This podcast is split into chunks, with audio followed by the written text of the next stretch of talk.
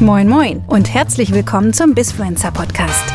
Hier erfahren Sie in Gesprächen mit den erfolgreichsten Persönlichkeiten, wie sie es geschafft haben, Business Influencer zu werden.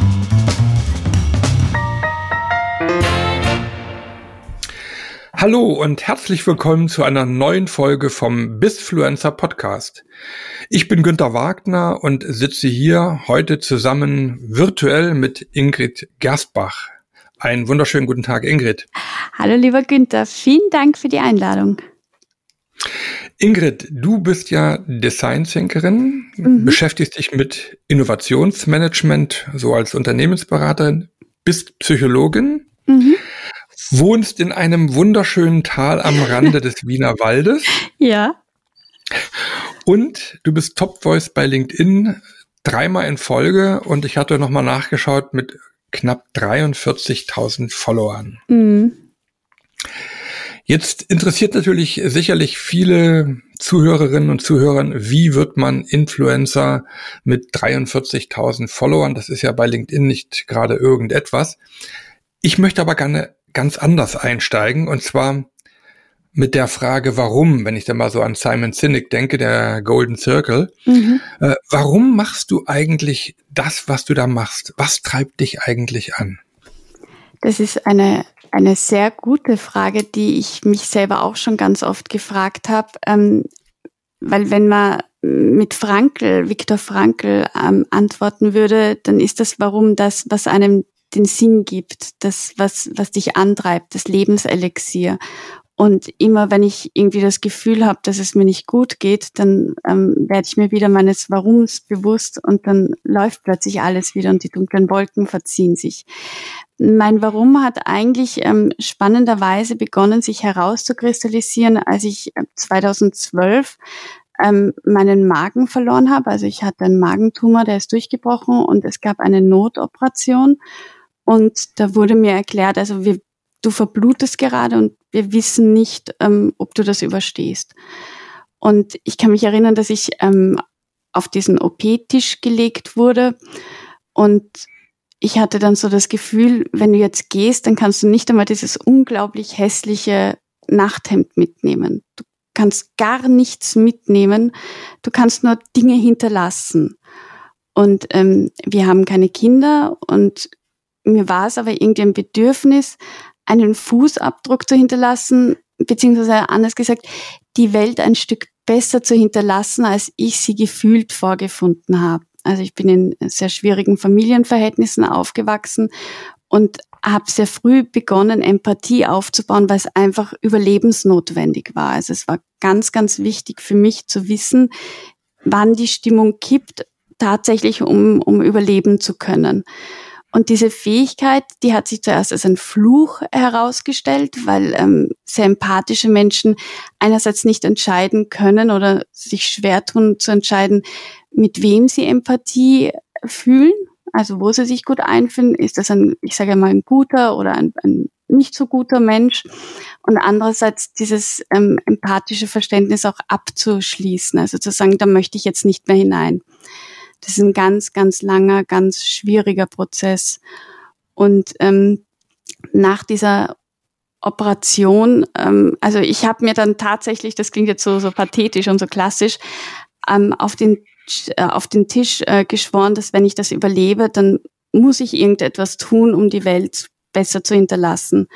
Und ich habe dann begonnen, noch im Krankenhaus ähm, also ich war drei Tage auf der Intensivstation und dann habe ich mich begonnen, selber zu entlassen. Zuerst ähm, in die normale Station und dann auf Wunsch nach zwei Wochen ganz raus aus dem Spital gegen den Willen der Ärzte, weil ich diesen, diesen inneren Antrieb hatte, etwas zu tun, ein Buch zu schreiben, ein Blog zu schreiben, meiner Stimme irgendwie Ausdruck zu verleihen, um die Menschen auch wach zu rütteln. Weil ich glaube, dass es ganz, ganz viel Potenzial in den Menschen selber gibt, was sie nicht leben, aus Angst, weil sie nicht gemocht werden, weil sie ähm, verstoßen werden, aus falschen Erwartungsglauben heraus, aus Träumen, die nicht ihnen gehören und so viel möglich wäre und so viel verloren geht. Und das ist so mein innerer Antrieb, dass ich einfach mhm. die Welt ein Stück, ein Stück aktiv verbessern möchte. Mhm. Du bist ja jetzt durch eine sehr persönliche tragische Geschichte quasi ja dort gerüttelt worden, mit auf dich selbst zurückgeworfen worden mhm. und sprichst jetzt aber die Welt etwas besser zu machen, etwas die Welt besser hinter zu hinterlassen, das ist ja etwas Gesellschaftliches, etwas Gesamtes. Siehst du denn, dass die Welt auch irgendwie auf diesem OP-Tisch liegt, wenn ich diese Metapher aufgreifen mhm. darf?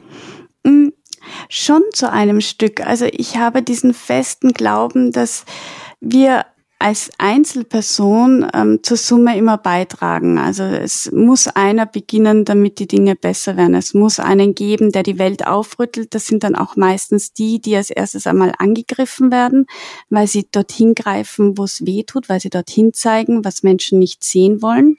Ähm, das war auch bei mir so. Also ich habe ganz, ganz viele Hater und ähm, Probleme gehabt, da irgendwie aufzurütteln, aufzuwachen oder aufzuwecken, besser gesagt. Ähm, aber nach und nach beginnst du dann als Vorbild zu agieren und du zeigst, was dieses Strahlen macht, dass es, dass es einen anderen Weg gibt, dass nicht alles so schwer sein muss, dass es gut ist, die Verantwortung für sein eigenes Handeln und Tun endlich zu übernehmen und nicht an irgendjemanden abzugeben wie mächtig wir dann eigentlich auch sind. Und dann schließen sich immer mehr an. Und dann wird diese kleine Welt oder dieser einzelne Mensch, der begonnen hat, immer größer, immer stärker, immer wichtiger, immer gehaltvoller. Und ich glaube, du musst, du musst mit dir selber in Reinen sein und leuchten, um andere überhaupt anziehen zu können. Mhm. Ähm, wenn du jetzt andere an zum Leuchten bringen möchtest ähm, und auch anziehen möchtest, was für Wege beschreitest du denn, um das zu machen? Was machst du konkret, um dort in Resonanz zu kommen? Also ich habe ähm, ich mache ganz, ganz viel ähm, Teamarbeit. Also ähm, mit Design Thinking versuchen wir die Probleme von einer anderen Art und Weise zu betrachten. Da geht es darum, Empathie mit dem Nutzer aufzubauen. Man spricht immer so schön von, von nutzerorientiert denken, menschenzentriert denken. Aber das ist für mich kein, keine leere Sprachhülse, sondern es geht wirklich darum, zu verstehen, was die Bedürfnisse von Handlungen, von Denkmustern, von Verhaltensmustern von Menschen sind, um ihnen dann zu helfen, das zu erreichen, was sie eigentlich wollen von dem sie vielleicht auch noch gar keine Ahnung haben. Nicht, weil ich diese Ahnung besser habe. Also ich bin, ich bin ein Fragender. Ich bin, ich arbeite sehr viel mit dieser sokratischen Hebammentechnik, einfach nachzufragen und so die Leute selber zu der Antwort zu bekommen, weil ich kenne die Antwort nicht. Die Antwort steckt mhm. immer in den einzelnen Personen. Und deswegen gehe ich mit dieser Fragetechnik in die Unternehmen und versuche dort aufzudecken, was eigentlich eh schon schreit, aufgedeckt zu werden, nur was sich die meisten nicht trauen anzugreifen, einfach weil sie in dem Prozess vielleicht selber drinnen verhaftet sind oder weil sie einen blinden Fleck ähm, haben und nicht sehen können. Und ich, ich möchte das sichtbar machen. Und das ähm, mache ich eben in kleinen Teams mit Teamarbeit, indem wir uns eigentlich ganz herkömmliche Probleme anschauen, wie, wie können wir Prozesse optimieren oder wie können wir ähm, besser als der Wettbewerb werden. Und hinter diesen ganz normalen Fragen stecken aber ganz tiefsinnige und ganz vielschichtige Probleme. Und indem wir die Oberfläche beginnen anzukratzen, können wir dann langsam in die Tiefe arbeiten. Und so starte ich und ähm, das hat dann geführt dazu, dass ich Menschen teilweise wohl inspirieren konnte oder Mut machen konnte, Lust auf Veränderung. Das ist so ein bisschen auch mein, mein Motto, Mut und Lust auf Veränderung zu machen. Und ähm, dann wurde ich eingeladen, Vorträge zu halten. Und das hat sich dann, ähm, ja, das hat sich dann einfach so, so weitergespielt. Also ähm, ich halte Vorträge äh, für bis zu 5000 Leute und habe Bücher geschrieben, einfach weil es mir so ein Bedürfnis war. Also eigentlich genau dieses Schreiben, was ich auch bei LinkedIn mache. Das ist mehr so ein, ähm, ich gebe meiner Stimme einfach den Raum und den Platz und helfe meinem Denken, dass es in Worte gekleidet wird. Und hm. ich biete es anderen an, mit mir gemeinsam darüber zu reflektieren. Sie müssen nicht, aber es ist ein Angebot. Und wenn Sie es annehmen, dann freue ich mich darüber. Und so versuche ich über meine Worte Menschen zu erreichen, die dann vielleicht darüber nachdenken, im Idealfall reflektieren und mir dann, mit mir dann gemeinsam in den Dialog gehen. Hm. Ich begleite ja selber auch Menschenorganisationen in solchen Transformationsprozessen mhm. und äh, der gegenwärtige, ich sag mal, diese Corona-Krise hat mir nochmal äh, eine andere Perspektive gemacht. Äh, du hast ja eben auch sehr schön beschrieben, äh, wie äh, feinfühlig die Arbe du arbeitest, wie ähm, sensitiv, mit viel Empathie und äh, trotzdem wissen wir ja beide, es braucht einfach Zeit, um die Menschen in die Veränderung zu bringen. Mhm. Und mit der Corona-Krise ist jetzt eins passiert, dass äh, die Bettdecke quasi äh, nicht über Nacht, sondern von jetzt auf gleich weggerissen wurde mhm. und äh, die Menschen dadurch jetzt in die Veränderung äh, ja reingekippt worden sind. Und das, was du, was wir beide eigentlich in unserer täglichen Arbeit machen, wo wir oftmals Wochen, Monate, Jahre dran arbeiten, ist jetzt mehr oder weniger von jetzt auf gleich passiert. Ähm, wo ist da der Unterschied? Wünschst du dir da vielleicht nicht manchmal, Mensch, äh, warum geht das nicht schneller?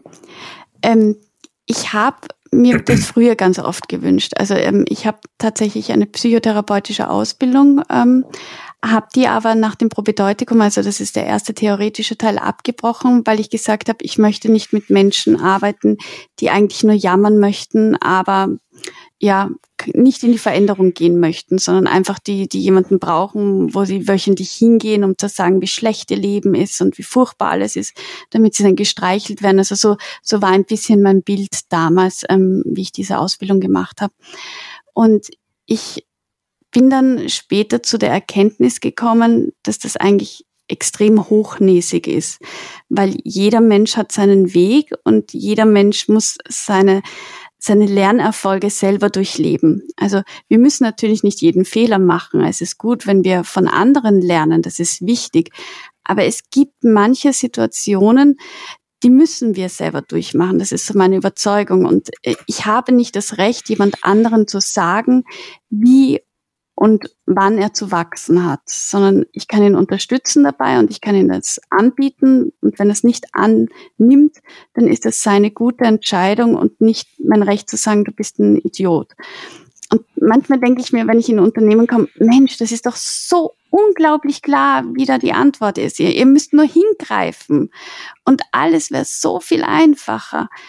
Und dann muss ich mich wieder zurücknehmen und sagen, ja, aber sie sind noch nicht so weit. Es braucht einfach noch diesen, diesen Klick in ihnen drinnen, damit es auch nachhaltig ist, damit es auch wirklich etwas in den Menschen selber bewegt. Und wir entwickeln uns alle unterschiedlich weit. Wir haben alle ganz unterschiedliche Erfahrungen gemacht. Das macht ja alles was mit uns. Und erst wenn, wenn das alles zusammenspielt, wenn die Zeit reif ist, dann funktioniert auch Veränderung nachhaltig. Und deswegen glaube ich, dass die Corona-Krise mit uns passiert ist, aber es war ein passives Passieren. Kein mhm. gewolltes, kein aktives und das macht für mich diesen riesen Unterschied, wann Veränderung wirklich wirken kann. Ich glaube, dass ähm, wir Menschen durch diese Krise in eine Schockstarre geschubst worden sind. Wir sind wieder konfrontiert damit, unsere Urbedürfnisse, die wir eigentlich immer gedacht haben, dass die schon erfüllt sind, wie ähm, Schlafplatz, Essen, Liebe, dass die gedeckt sind und nun kommen wir drauf, die sind nicht so selbstverständlich. Und das macht was mit uns. Das macht was ganz Entscheidendes mit uns. Wir fallen wieder zurück in diese Hilflosigkeit, in die Angst, in, in den Wunsch nach Kontrolle, nach Sicherheit, mehr als alles andere auf der Welt. Es geht nicht mehr um Geld, es geht nicht mehr um Luxus, um Status, das ist plötzlich weggefallen. Das hat man uns weggenommen von heute auf morgen. Und deswegen glaube ich, dass wenn wieder ein bisschen diese Normalität zurückkommt, nach denen so viele Menschen gieren, ähm, dass dann ganz schnell wieder ein Shift passieren wird und dass dann wieder ein anderes Extrem springen wird. Und darauf bin ich neugierig. Hm. Ähm, du hattest mir jetzt so zwei Stichpunkte gerade gegeben. Das eine ist, du hattest von Lernerfolgen gesprochen. Ähm, was ist in deiner Beobachtung einer deiner schönsten Erfolge gewesen, den du jetzt in der Begleitung von Organisationen, von Menschen hattest? Gibt es da so einen Magic Moment? Mm, den gibt es eigentlich immer wieder, weil ich finde, dass jede Begleitung für sich immer etwas unglaublich Faszinierendes und, und Schönes hat. Und zwar, wenn ich in der Beratung sehe, in der Begleitung sehe, wie plötzlich aus Menschen, die sich nichts getraut haben, die nicht an sich geglaubt haben, dieses Glitzern in den Augen passiert. Also ich bin mir sicher, Günther, du, du weißt, was ich meine. Wenn du Menschen beobachtest und plötzlich ändert sich ihre, ihre Haltung und, und es ändert sich die ganze Aura um sie herum. Das ist etwas, was man nicht beschreiben kann, aber man merkt, dass in dem Moment mit Menschen eine Veränderung passiert ist, eine positive Veränderung, die viel mit ihrem Selbstwert zu tun hat. Und das sind für mich so unglaublich wundervolle, schöne Momente, die mir auch wieder mein Warum vor Augen führen. Und wenn es mhm. eine Person ist, die ich in diesem Workshop erreicht habe, dann reicht das meistens schon, weil sie auch wieder andere ansteckt. Aber das sind diese Dankbarkeitsmomente, die ich ganz oft habe. Mhm. Ein zweiter Impuls, den ich hatte, war, wo du von Fehlern gesprochen hattest. Äh, Gerade jetzt in der Corona-Krise werden ja auch viele Zuschreibungen gemacht. Also die Politiker haben Fehler gemacht, dort mhm. wurden Fehler gemacht, etc. Jetzt sind wir ja aber eigentlich in einer Situation, die noch kein Mensch in unserer Generation, ich habe nur auch schon immerhin 61 Jahre auf dem Puckel, äh, bewusst erlebt hat. Das heißt, wir können eigentlich gar nicht auf Erfahrungswissen mhm. zurückgreifen, sondern wir müssen uns ja eigentlich mehr oder weniger herantasten an das Ganze. ist ja eher ein kybernetischer Prozess. Mhm. Und hier vermisse ich so ein bisschen dieses Wort, dass wir Irrtümer gemacht haben.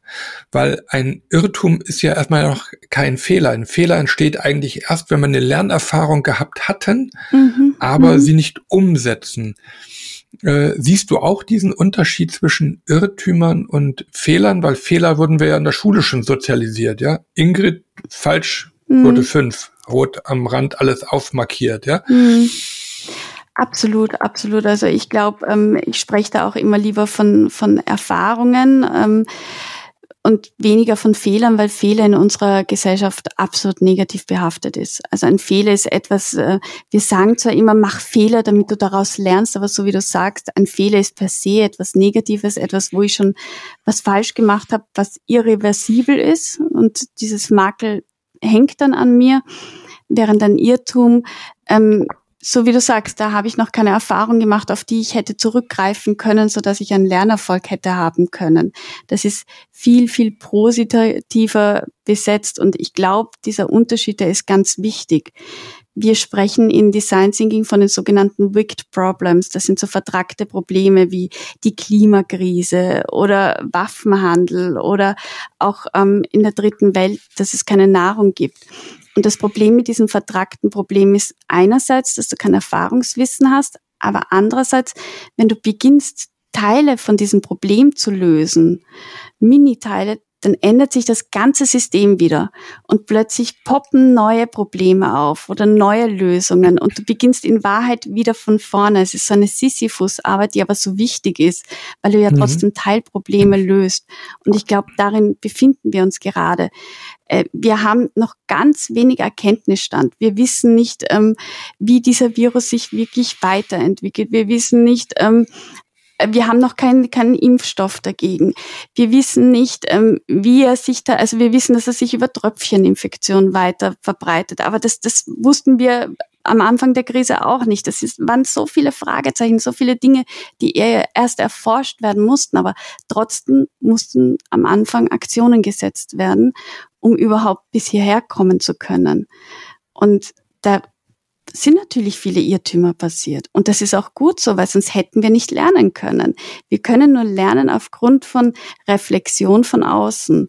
Und die kann positiv sein und die kann negativ sein. Und ich glaube, das Schlimmste ist, wenn wir gar nichts machen und wenn wir stehen bleiben, weil Wachstum kann nur durch Bewegung entstehen. Und Bewegung ist immer in alle Richtungen. Hm. Äh, ich selber, ich betrachte das ja gerne immer so, dass man, wenn man vor einem derartig unerwarteten Ereignis, jetzt könnte man drüber diskutieren, war das wirklich unerwartet ähm, oder es war ja vorhersehbar, dass dieser Coronavirus oder eben ein anderer Virus hätte kommen können. Mhm. Aber wir wurden auf dem gesamten Globus jetzt mal von diesem Virus regelrecht überrannt und mhm. alle waren eigentlich nur noch im Reagieren. Mhm. Und äh, jetzt ist es ja dann im Krisenmanagement notwendig, dass ich ja wieder vor das Szenario komme, damit ich auch wieder agieren kann. Das heißt, ich muss also erstmal auch regelrecht harte Schnitte oder Entscheidungen treffen, damit ich dann auch im Agieren wieder das eine oder andere loslassen kann, damit ich nicht nur getrieben bin. Mhm. Ähm, hast du ähnliche Erfahrungen oder? Absolut, mhm. absolut. Also ähm, wir sprechen da vom chaotischen Zustand. Einfach wenn alle wie die blinden Händeln herumlaufen, Massenpanik, ähm, einfach dieses blinde Agieren. Und in diesem blinden Agieren reagiert die Angst und reagiert der Stress. Und ähm, unser ganzes Nervensystem springt auf Flucht. Und mhm. das ist kein, kein guter Zustand, in dem man wirklich nachhaltige Entscheidungen treffen kann. Und wir müssen einmal schauen, dieses ganze System wieder zu beruhigen. So wie du sagst, in einem Zustand ähm, zu bringen, in dem wir überhaupt agieren können und nicht mehr nur reagieren. Jetzt sind wir aber an einem ganz, jetzt sind wir aber ganz kuriosen Punkt angelangt, nämlich äh, synchrones Handeln gibt ja Sicherheit. Mhm. Also ob das in einer kleinen Organisation ist, da bin ich auch die Politiker weltweit auf dem Globus sehe. Also sprich, wenn einer eine richtig heftige Maßnahme trifft, ob das jetzt die Chinesen waren als erste, alle anderen Politiker machen mit, dann bin ich ja in einem synchronen äh, handeln und das gibt mir Stabilität, das gibt mir Sicherheit als Menschen. Also da mhm. haben wir mhm. auch gerade in unserer deutsch-österreichischen Geschichte äh, genügend Negativbeispiele. Mhm. Also gemeinsames Marschieren, der Gleichschritt als solches stärkt auch das ich sag mal, alle, die dort jetzt mitmarschieren in diesem Gleichschritt und mhm. alle, die nicht mitmarschieren, werden als Sonderlinge aussortiert. Und das ist ja genauso auch beim synchronen Handeln. Wenn ich eben nicht synchron denke und agiere, werde ich ja auch quasi ausgewiesen. Da ist jetzt die Frage für mich, weil du ja Psychologin bist, wie schafft man es eben wirklich wieder äh, individueller zu handeln und nicht nur synchron alle auf dem Globus? Also einerseits ist, ist der Mensch ja ganz wichtig ein Herdentier.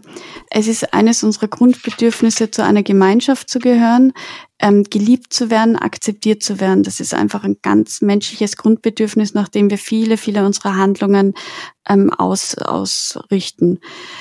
Ähm, individuell zu agieren bedeutet wiederum, dass man mutig zu sich selbst ist, dass man seiner selbst auch bewusst ist, dass man einen gewissen Selbstwert erkennt, spürt und dann mutig voranschreitet. Äh, schreitet. und das ist wirklich nicht einfach, gerade wenn, wenn diese, diese Massen, so wie du sagst, ähm, synchron agieren und dann soll einer ausbrechen aus dieser Masse heraus, der wird zuerst einmal nicht gehört, weil die Masse ihn überstimmt, weil die Masse auch versucht, ihn wieder zu sich zu holen, weil er das ganze System stört. Und ähm, Deswegen braucht es individuelle Entscheidungen von einem Einzelnen, der sich dann quasi auch wieder mit anderen zusammenschließt, damit er seiner Stimme Gehör verschafft. Und ich glaube daran, dass man diese individuellen Entscheidungen erst dann treffen kann, wenn man sich bewusst aus dieser Gruppe distanziert. Also ähm, ich bin zum Beispiel jemand, der kaum Social Media konsumiert. Nicht, weil es mich nicht interessiert, sondern weil ich merke, was es mit mir und meinen Entscheidungen und meinen ganzen Gefühlslaunen macht. Und das tut mir nicht gut, das tut meinen Entscheidungen nicht gut und das tut meiner Umgebung nicht gut. Und ich glaube, wenn wir uns mehr ähm, bewusst distanzieren, um dann gestärkt wieder in diese Gruppe zu kommen, dann haben wir auch wieder die Chance, bessere, individuellere Entscheidungen zu treffen. Aber ganz individuell, glaube ich, ähm, wird das nicht funktionieren. Jetzt habe ich gerade so ein bisschen gezuckt, äh, weil du sprachst davon, ich konsumiere keine Social Media und gleichzeitig bist du Bisfluencer. Das heißt, du hast bei LinkedIn immerhin rund 43.000 Follower. Mhm. Ähm, jetzt äh, könnte ich mir die Frage stellen, wie passt das Ganze zusammen? Das ist eine, eine, das ist eine sehr gute Frage. Ähm, nur ist das eine, ob ich bewusst oder nicht ob ich bewusst, das ist der falsche Ansatz, wie ich Social Media konsumiere. Also welche Inhalte ich mir suche, wie ich meinen Filter einschalte oder einstelle, was ich zu mir hineinlasse, wo ich sage ganz bewusst, das ist Unterhaltung, ähm, das kann ich nicht ernst nehmen, aber das sind Dinge, mit denen ich mich ganz ganz speziell, ganz intensiv auseinandersetzen möchte. Und zum Beispiel ähm, für mich ist LinkedIn ist natürlich ein Social Media Plattform, aber es fällt für mich jetzt nicht in die gleiche Schublade wie jetzt zum Beispiel ein Facebook Stream, wo ich meine Hundevideos hineingespielt bekomme oder wo ich weiß, was mein Nachbar gestern gegessen hat oder bei wem ähm, meine Freundin ihre Kleidung bestellt das sind Social-Media-Kanäle, die ich versuche zu meiden, weil sie ähm, einen Überfluss an Informationen zu mir bringen, die mir nicht weiterhelfen, die mich in meinem Wachstum nicht unterstützen. Wenn ich hm. nach Meinungen Ausschau halte, wenn ich versuche, mich selber weiterzubilden, weiterzuwachsen, dann suche ich Kanäle, die das unterstützen. Also ähm, ich war wahrscheinlich von mir ein, ein, ähm, ein ja, nicht, nicht so klug gewählt, ähm, das jetzt äh, über einen Hut zu scheren, aber Social Media muss man auch wieder in sich differenzieren, glaube ich. Hm. Mit Hundevideos etc. hattest du mir eben ein gutes Stichwort gegeben. Was ich beobachte, ist, dass mit, mit oder seit Corona auch auf LinkedIn die Lautstärke wesentlich größer geworden ist. Was meine ich damit? Also dass auf einmal unwahrscheinlich viele Mitglieder dort aktiv werden, ihre fünf Geheimrezepte, wie werde ich der beste Dadadat werde, ähm, dass sie Videos ähm, dort streamen, also eine extreme Lautstärke. Und äh, jetzt frage ich mich, äh, du bist ja jetzt nun äh, ein, ein Influencer, ein Top Voice wie gehst du damit um oder besser gesagt, was ist eigentlich dein Geheimrezept in dieser Krise bezüglich dem Sendebewusstsein, bezüglich der Aktivitäten jetzt mal speziell auf LinkedIn? Ähm, für mich ähm, war es wichtig, mich da ein Stück auch hinauszunehmen. Also ich konsumiere auf LinkedIn zurzeit ähm, nicht viele Inhalte, ähm, weil ich versuche in meinem eigenen Alltag wieder ein bisschen Stabilität hineinzubekommen, um das überhaupt an meine Kunden weitergeben zu können. Und ähm, ich habe zum Beispiel bewusst meine Regelmäßigkeit nicht verändert. Also ich schreibe jeden Montag seit, ich glaube schon seit drei Jahren, muss es ja sein, seit drei Jahren ungefähr, ähm, meinen, meinen Blog, den ich auch auf LinkedIn veröffentliche. Also es ist mein persönlicher Blog, den ich eins zu eins auf LinkedIn veröffentliche. Und ich habe mir ganz bewusst die Frage gestellt, welche Inhalte ich in dieser Zeit ähm, an die Menschen bringen will. Und am Anfang war es für mich auch irgendwie so klar, naja, ich muss ihnen sagen, wie sie sich im Homeoffice ähm, wohler fühlen und ich muss ihnen Tipps geben, wie sie jetzt erfolgreich werden und wie sie jetzt die beste Zeit nutzen. Und dann habe ich mich selber an die Nase gefasst und habe gedacht, also so wie du sagst, erstens, es gibt jetzt so unglaublich viele Experten in allen unglaublichen ähm, Themengebieten von Online-Meetings über ähm, Videokonferenztools bis hin zum, ähm, wie kann ich Klo, also ich habe schon diverseste Klopapier, Origami-Spezialisten gesehen. Ähm, aber was es eigentlich nicht gibt, sind oder wenig, ich glaube, da, da gehören wir zwei zu wirklich wenigen Leuten, die auch einmal aufwecken und sagen, Moment, das, das macht ja was mit euch. Das ist einerseits gut, aber andererseits nicht so gut, aber auf jeden Fall macht es etwas mit euch. Und jetzt schaut einmal genau hin, was macht es denn mit euch und der Gesellschaft? Und ähm, ich, bekomme immer wieder die Rückmeldung, dass das den Menschen hilft. Also mein letzter Blogartikel ist darum gegangen, dass auch ich negative Gefühle und Emotionen und Ängste habe und dass ich lang versucht habe, die hinunterzuschlucken und mir zu sagen, nee, das wird schon alles gut sein und ich bin in der glücklichen Lage, dass ich wirklich viel zu tun habe, so dass ich eigentlich ähm, keine Zeit mir nehmen müsste, darüber nachzudenken. Dann habe ich mir gedacht, da tue ich mir nichts Gutes und damit auch meiner Gesellschaft nichts Gutes, wenn ich das hinunterschlucke, in meinen Körper festige und irgendwann wird es hinausbrechen bei einem ganz anderen Thema, bei jemand ganz Unschuldigen. Deswegen bin ich es mir und den anderen schuldig, jetzt auch hinzuschauen und drauf zu kommen, es ist nicht alles eitler Sonnenschein. Und das macht was mit mir. Was macht's denn mit mir? Und das sind so Themen, die ich anstoßen will, die vielleicht wehtun, wo vielleicht viele sagen, das gehört jetzt nicht in diese Krise, sondern wir müssen uns stärken, wir müssen zusammenhalten, wir müssen da durchgehen, gemeinsam Schulter an Schulter. Da hat niemanden, da hat da hat niemand Platz, der sagt, na ja, Moment, ähm, jetzt bleib mal ähm, stehen. Wo stehst du denn überhaupt? Wohin willst du denn überhaupt, bevor du da jetzt wie ein blindes Händel losläufst? Aber ich sehe da irgendwie da gerade mein Warum. Eben dieses hm. kurz innezuhalten und kurz zu sagen, so, und dann kannst du gestärkt weitergehen, wenn du weißt, wo du bist, was das jetzt mit dir macht und wohin du überhaupt willst. Hm. Ne, ich versuche ja gegenwärtig in meinen Beiträgen äh, den Zukunftssprung oder die, das Zukunftsbild zu entwickeln. Also ich möchte sie gerne aus dieser Problempsychose so ein bisschen rausholen mhm. ähm, und äh, lade sie dazu ein, einfach mal frei zu denken, losgelöst von den Problemen, weil aus der Starre, aus der Angst, aus der seelischen Belastung heraus kann man ja auch keine freien Bilder entwickeln. Mhm.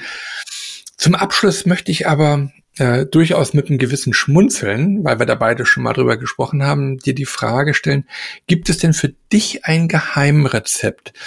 Wie wird man Top Voice? Also ähm, diese Frage wurde mir auch schon von PR-Agenturen gestellt. Also mir wurde tatsächlich auch schon mal ähm, Geld angeboten, wenn ich dieses Geheimnis mit einer PR-Agentur teilen würde. Und ähm, ich kann mich an dieses Telefonat noch so gut erinnern, weil ich habe gesagt, ja, also ich, ich verlange da überhaupt nichts dafür. Ich teile gerne mein Wissen mit Ihnen. Ich weiß es nicht. Ich habe begonnen ähm, zu schreiben, was mir ein Bedürfnis war, weil ich ähm, das Gefühl hatte, es gibt da etwas, was ich anderen mitteilen möchte, worüber ich mit anderen gerne reflektieren möchte.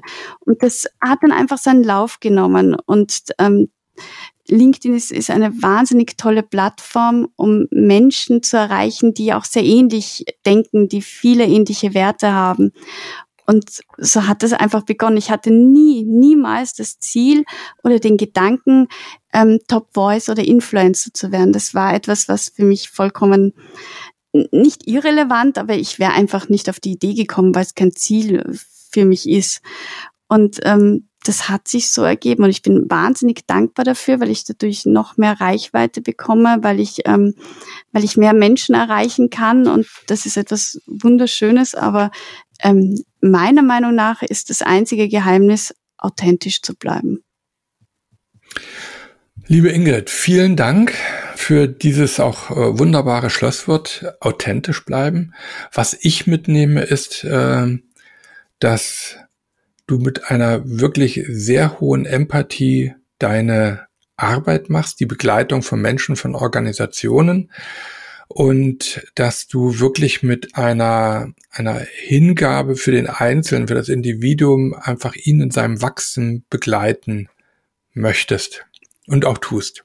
Das ist schön. Also in dem Sinne vielen, vielen Dank und Beste Grüße in das wunderschöne Tal am Wiener Wald und ich freue mich schon, wenn wir das nächste Mal dann wieder einen Cappuccino trinken können, gemeinsam, wenn uns das erlaubt ist. Absolut, ich freue mich auch sehr darauf. Vielen lieben Dank, lieber Günther, für dieses tolle Gespräch und die Einladung steht jederzeit. Du bist immer herzlich bei uns willkommen.